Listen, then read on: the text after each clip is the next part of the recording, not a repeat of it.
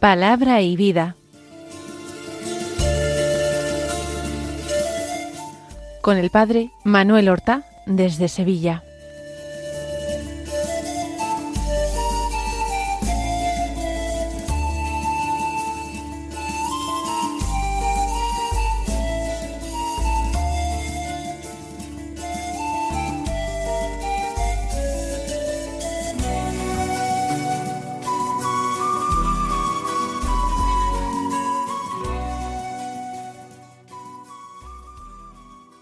En el nombre del Padre y del Hijo y del Espíritu Santo. Amén. Alabados sean Jesús y María. Muy buenos días, queridos amigos, oyentes de Radio María y seguidores del programa Palabra y Vida. Hoy es el lunes de la vigésima semana del tiempo ordinario y este lunes es día 21 de agosto. La Iglesia celebra este día la memoria del Papa San Pío X, un Papa santo que murió ya en el siglo XX, había nacido en un pueblecito de la región Véneta en Italia en 1835. Fue primero sacerdote, párroco, luego fue hecho obispo de Mantua y más tarde arzobispo patriarca de Venecia. Finalmente, en el año 1903 fue elegido papa. El lema de su pontificado fue instaurare omnia in Cristo, es decir, instaurar todas las cosas en Cristo. Y él eh, trabajó con empeño en la reforma de la Iglesia, procurando para la Iglesia una mayor sencillez, una mayor ortodoxia y estímulo en la práctica de las virtudes. Fue el Papa que dispuso que los niños recibieran su primera comunión al llegar a la edad del discernimiento, es decir, al uso de razón. Escribió algunas encíclicas importantísimas condenando la herejía del modernismo y otros errores que se infiltraban en la Iglesia a partir de corrientes filosóficas de la época. Murió el día 20 de agosto del año 1914. Vamos a escuchar la palabra de Dios que se proclama en la liturgia de la misa del día.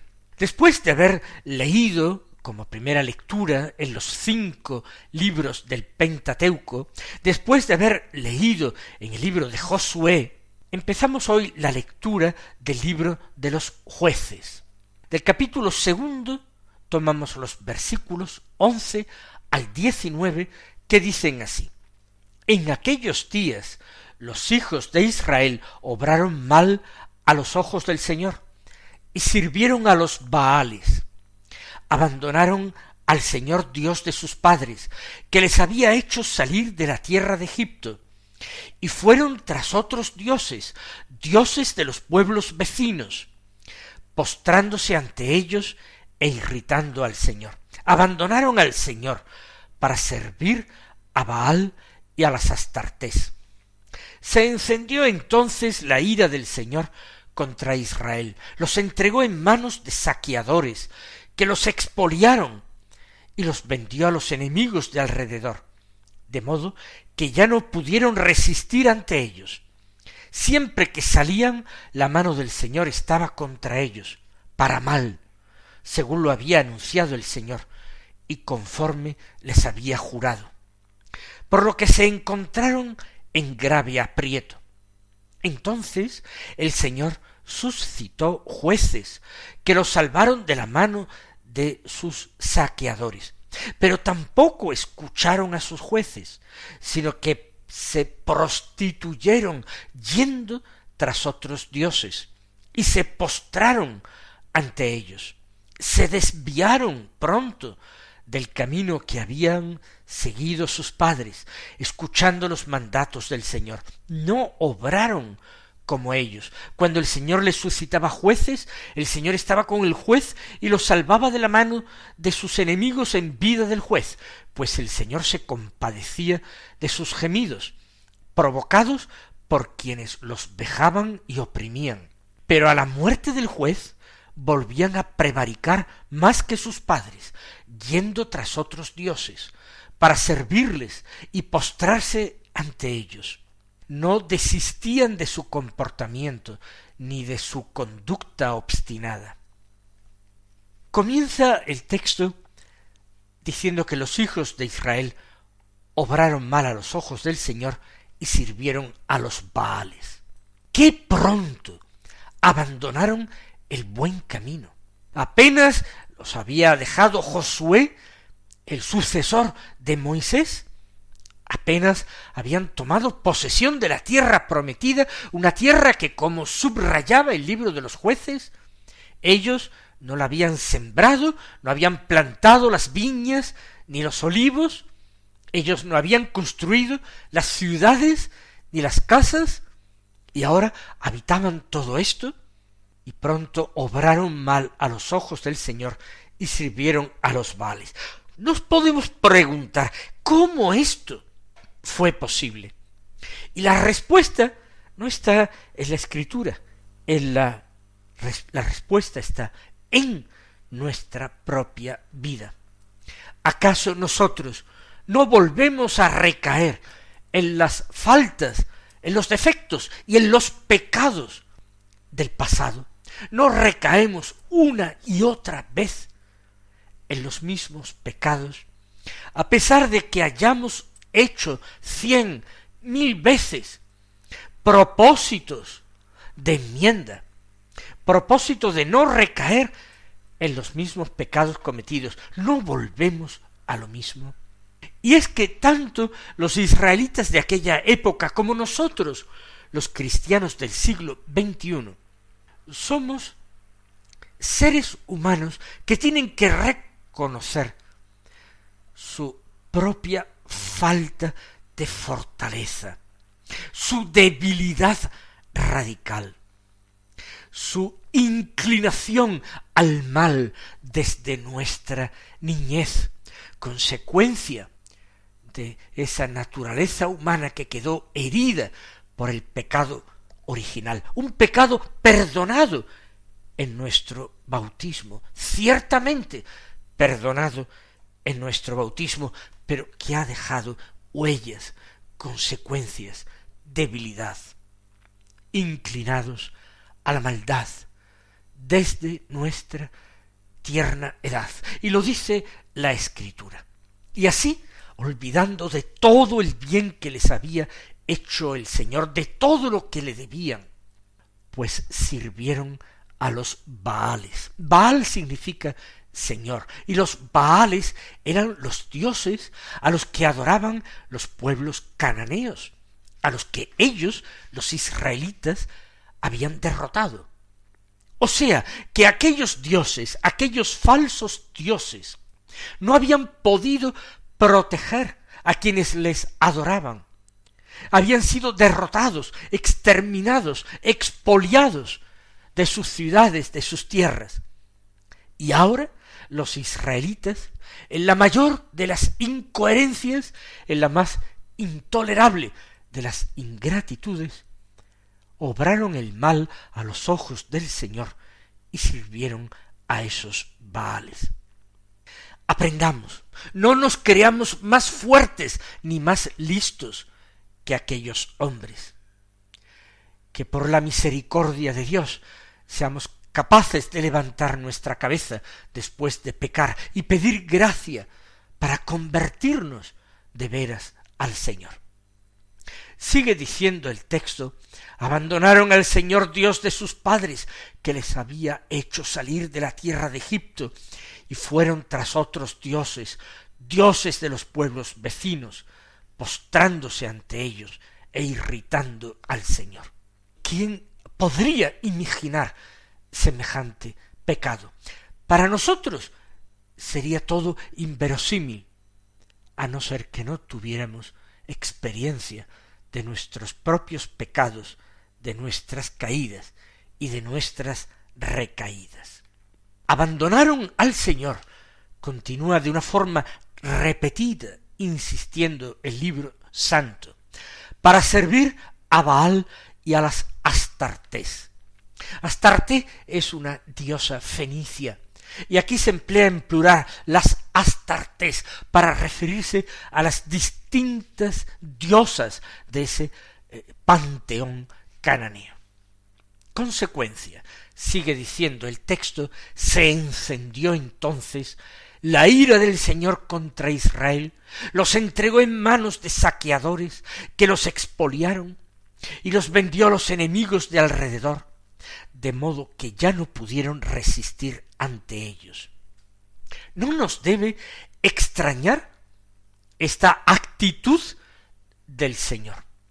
De hecho, en ese pacto que había hecho el pueblo de Israel con Dios al pie del Sinaí, cada parte, por un lado Dios, por otro lado el pueblo de Israel, se había comprometido a unas cosas.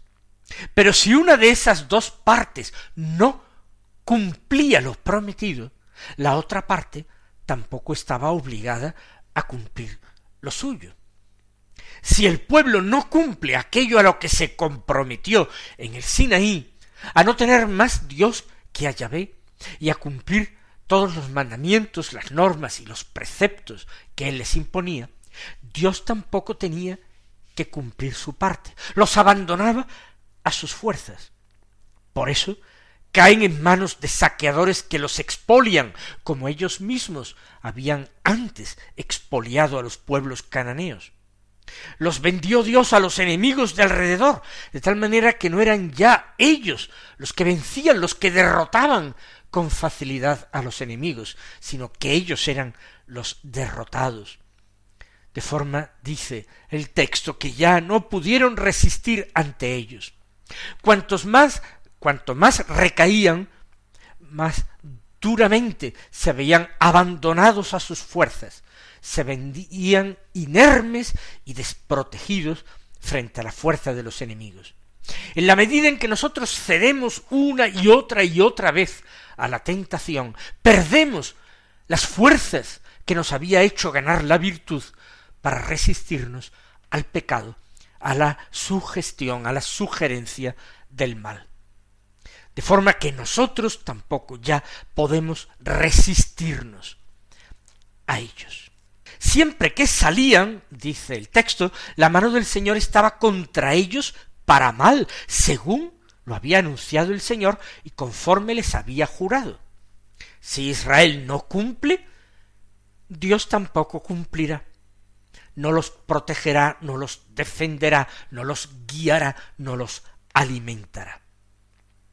Por lo que, conclusión que saca el texto, se encontraron en grave aprieto, un gravísimo aprieto.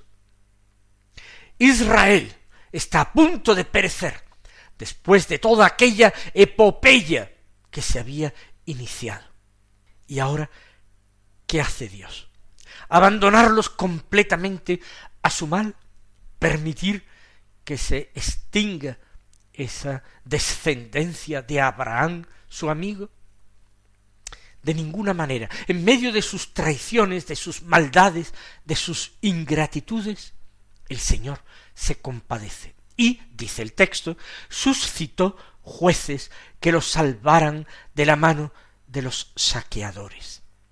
El Señor mismo volvió a hablar a personajes de Israel, volvió a enviarlos para ponerse al frente de los pueblos y obrar la salvación que no merecían aquellos ingratos. Pero también sigue diciendo el texto, pero tampoco escucharon a sus jueces, sino que se prostituyeron yendo tras otros dioses y se postraron ante ellos. Esa infidelidad del pueblo hacia Dios se denomina, se compara a una verdadera prostitución. Ellos se entregan, eh, aman, veneran a esos dioses extranjeros pensando que ellos les darán las riquezas, la salvación, las buenas cosechas, se prostituyen. Se desviaron pronto del camino que habían seguido sus padres, escuchando los mandatos del Señor, no obraron como ellos. Es verdad que los antepasados tampoco durante muchos años se mantuvieron en ese camino de fidelidad. Siempre Israel mm, terminó cayendo antes que después en los pecados y en las faltas siempre.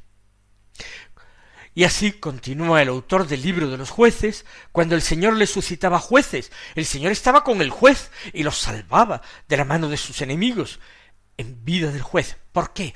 Porque el Señor, dice, se compadecía de sus gemidos, provocados por quienes los vejaban y oprimían.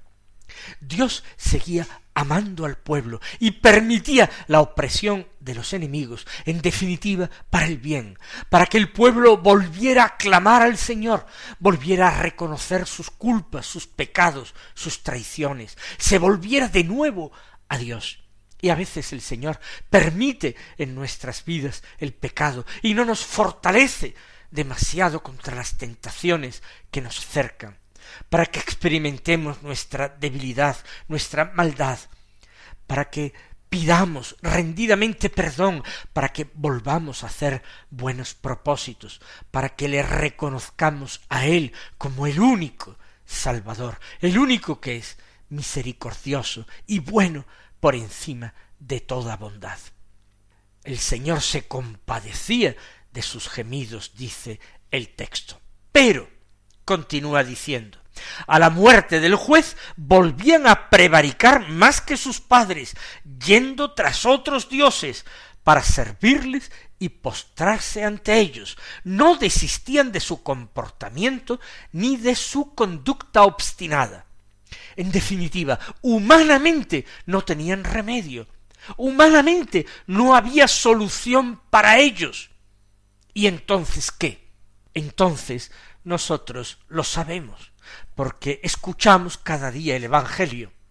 Entonces, en la plenitud de los tiempos, viendo que ningún enviado suyo, ni juez, ni profeta, era escuchado, Dios envió a su propio Hijo en carne mortal como la nuestra, y lo entregó a la muerte, víctima de nuestros pecados, para que de la muerte surgiera la vida y la esperanza y Dios abrió definitivamente en la plenitud de los tiempos las puertas de su misericordia.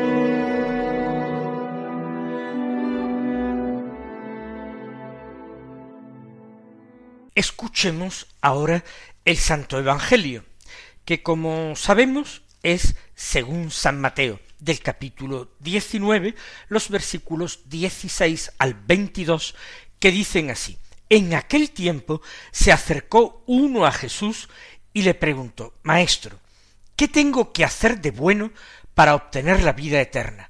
Jesús le contestó, ¿por qué me preguntas qué es bueno? Uno solo es bueno. Mira, si quieres entrar en la vida, guarda los mandamientos. Él le preguntó, ¿cuáles?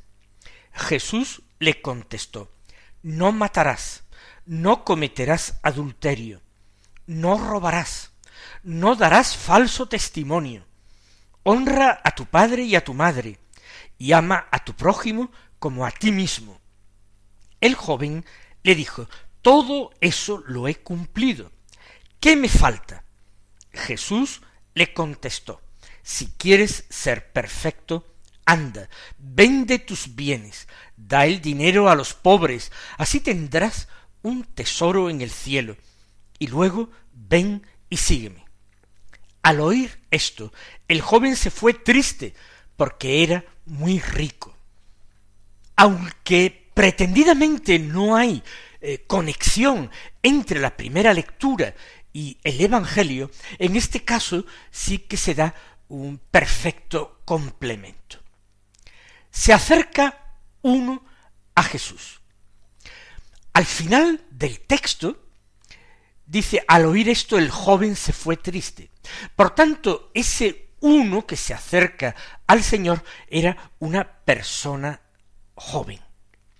Y pregunta qué tiene que hacer de bueno para obtener la vida eterna. Singular pregunta para que la haga un israelita. Porque el israelita es educado desde su infancia en el conocimiento, en el respeto, en eh, la obediencia a la ley, la ley de Dios transmitida por medio de Moisés. Por tanto, llamar a Jesús maestro está muy bien, reconoce en Jesús una autoridad magisterial que no le reconocían los escribas, por lo menos no la mayoría de ellos, porque Jesús no había realizado estudios conocidos, oficiales, a los pies de otro escriba. Pero este joven le llama maestro y pregunta acerca de lo que tiene que hacer de bueno para obtener vida eterna. En definitiva, este joven sigue, en cierta manera, las doctrinas, las enseñanzas de los fariseos, puesto que ellos creían sinceramente en una vida ultraterrena, en una vida eterna junto a Dios. Los saduceos ni siquiera eso, pensaban que todo terminaba con la muerte y que premios y castigos se recibían en la presente vida. Quizás este joven venía con deseos de escuchar a Jesús y comienza por una pregunta obvia. Jesús responde, ¿por qué me preguntas qué es bueno? Uno solo es bueno. Es decir, no hay que preguntar acerca de las cosas buenas, hay que preguntar acerca de quién es verdaderamente bueno, Dios. Y responde, pues, mira, si tú quieres entrar en la vida, guarda los mandamientos. Esto es lo que acordaron los israelitas al pie del Sinaí. Cumplir los mandamientos para recibir de Dios toda clase de bienes de protección. Pero aquel joven pregunta sorprendentemente cuáles, y Jesús les, recuerda los mandamientos del decálogo. Pero aquel joven tiene algo más en su alma, otro deseo. Eso está cumplido. ¿Qué más me falta? Y el Señor le propone directa y abiertamente el seguimiento. Déjalo todo y luego ven y sígueme. Y se ponen de relieve uno de los grandes problemas e inconvenientes que nos atan, que nos sujetan en el servicio del Señor, y es el apego a los bienes materiales, el amor al dinero. Pidamos al Señor gracia para ser pobres de espíritu, generosos para con el prójimo y para con Dios, y desprendidos. Él os bendiga y hasta mañana si Dios quiere.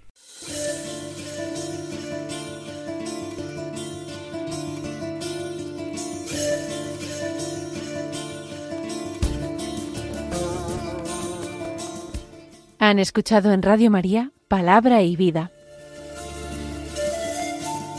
un programa que dirige el Padre Manuel Horta.